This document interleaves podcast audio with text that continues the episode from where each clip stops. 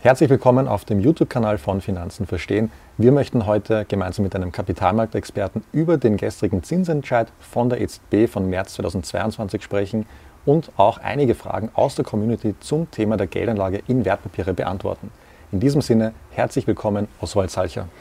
Ja, Matthias, danke für die Einladung. Freut mich immer, wenn ich euch Rede und Antwort stehen kann. Oswald, gestern gab es eine Zinsentscheidung äh, von der EZB und die Kapitalmärkte haben darauf reagiert. Ähm, wie wirkt sich das aus? Also vielleicht muss man jetzt ein bisschen in der Theorie mal äh, nachgraben und äh, schauen, was eigentlich eine Zinserhöhung bedeutet.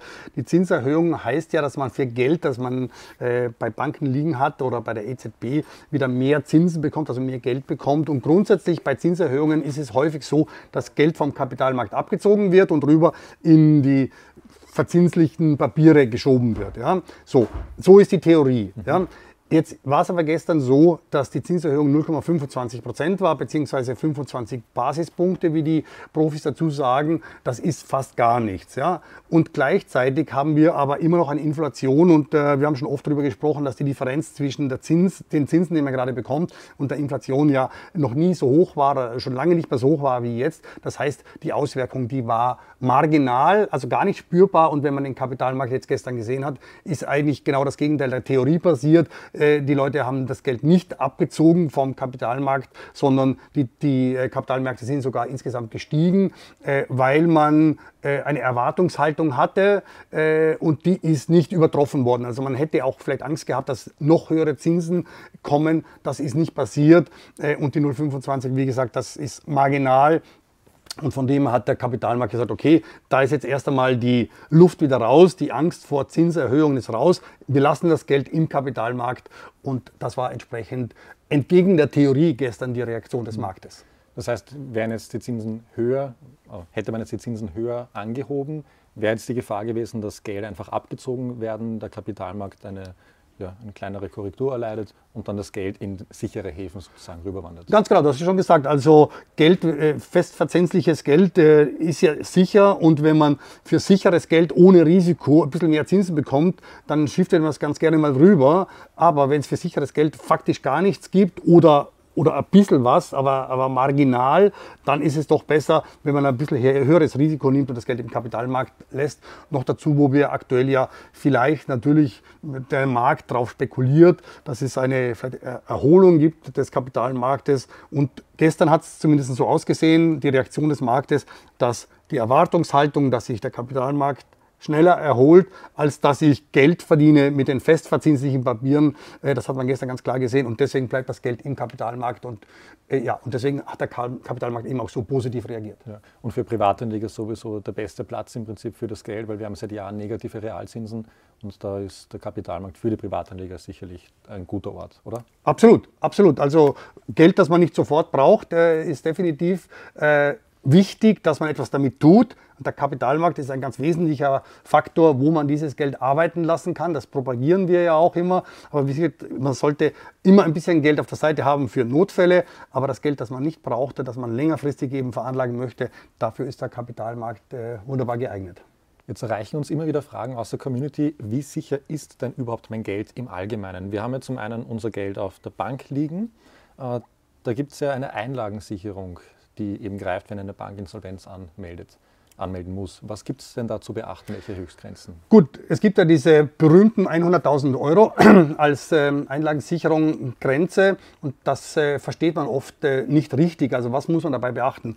100.000 Euro an Sichteinlagen, also Sparbuch oder eben am Konto liegend, die sind äh, in diesem Einlagerungssicherungsfonds entsprechend gewährleistet. Das heißt, dort zahlen die Banken ja alle ein, falls einer notleidend wird, dass dann entsprechend aus diesem Topf heraus die die die äh, Kunden, die Anleger entschädigt werden. Ja? Also das äh, bis 100.000 Euro. Was ist jetzt dabei zu beachten? Beispiel 1, wir haben 80.000 drinnen und eine, Kapital, äh, eine Bank wäre notleidend, äh, dann würde man entsprechend diese 80.000 vollkommen aus dem Einlagensicherungsfonds ersetzt bekommen. Mhm. Wenn ich 120.000 Euro auf dem Konto drauf habe, dann wären die ersten 100.000 Euro gesichert, die würde ich also wieder von dem Einlagensicherungsfonds zurückbekommen, aber die 20.000 drüber, die würden sozusagen in der Konkursmasse dann landen und je nachdem, wie dann entsprechend die Quote ausfällt, sagen wir mal 30, 40 Prozent, würde ich von den restlichen 20.000 nur entsprechend den Anteil bekommen. Deswegen ist zu beachten, die 100.000 Euro, ähm, die sollte man auf jeden Fall beachten. Und wenn man mehr als 100.000 Euro hat, sollte man die, so wie bei den Aktien auch, entsprechend diversifizieren auf verschiedene Bankinstitute, damit ich kein Konto habe mit mehr als 100.000 Euro. Das, glaube ich, wäre ein ganz äh, wertvoller Tipp.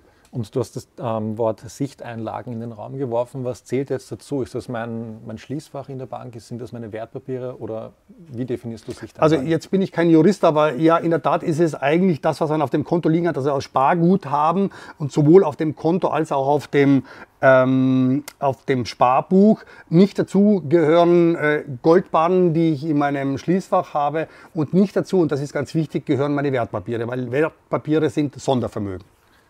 Stichwort Sondervermögen.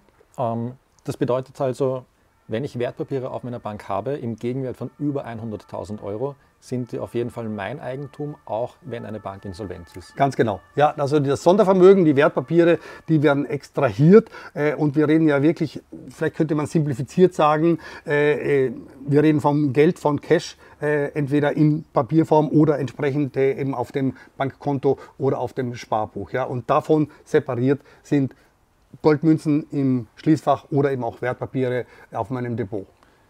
Das bedeutet aber auch, dass dann der Broker oder die Bank die Wertpapiere gar nicht selbst hat, oder? Also wenn ich jetzt genau. eine Aktie kaufe, funktioniert es ja mittlerweile ganz einfach. Drei Klicks am Handy und die Aktie ist in meinem genau. Depot. Ja. Aber was passiert da so im Hintergrund ein bisschen? Ist das auch im Hintergrund so simpel oder ist es ein komplizierterer Prozess, der da abläuft? Also man könnte es simplifiziert sagen, äh, der Broker, wie zum Beispiel Trade Republic, wir führen für dich einen Auftrag aus und wir kaufen in deinem Namen äh, Wertpapiere, zum Beispiel eine Aktie, für dein Depot und die wird in deinem Depot gehalten, aber die Aktie gehört dir, also sie wird in dem Depot für, von uns nur oder von Trade Republic oder von jedem anderen Broker nur verwahrt. Ja? Aber du bist der Eigentümer dieses äh, entsprechenden Papiers, weil du als Person darfst ja dann auch die Rechte und Pflichten ausüben von dieser Aktie. Du darfst auf die Hauptversammlung gehen, du bist dividendenberechtigt, nur du und niemand anders. Und ähm, das heißt, wir haben jetzt die Einlagensicherung bei allen Sichteinlagen und bei den, beim Wertpapier haben wir auch die Anlegerentschädigung. Äh, genau. Jetzt bist du schon sehr lange in der Branche aktiv. Hast du da Erfahrungen von der Anlegerentschädigung? Gab es da Fälle in der Vergangenheit, wo die zu greifen, wo die gegriffen hat?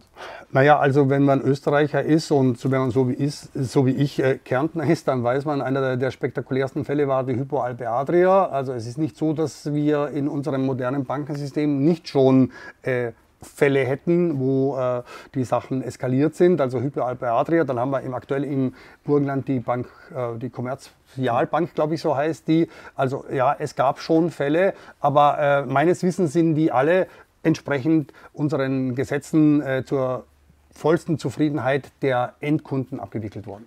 Genau, aber Betrug kann man im Prinzip nie ausschließen, also Thema Anlageentschädigung. Nein, genau, Betrug kann man nie ausschließen und dafür gibt es ja die Anlageentschädigung entsprechend.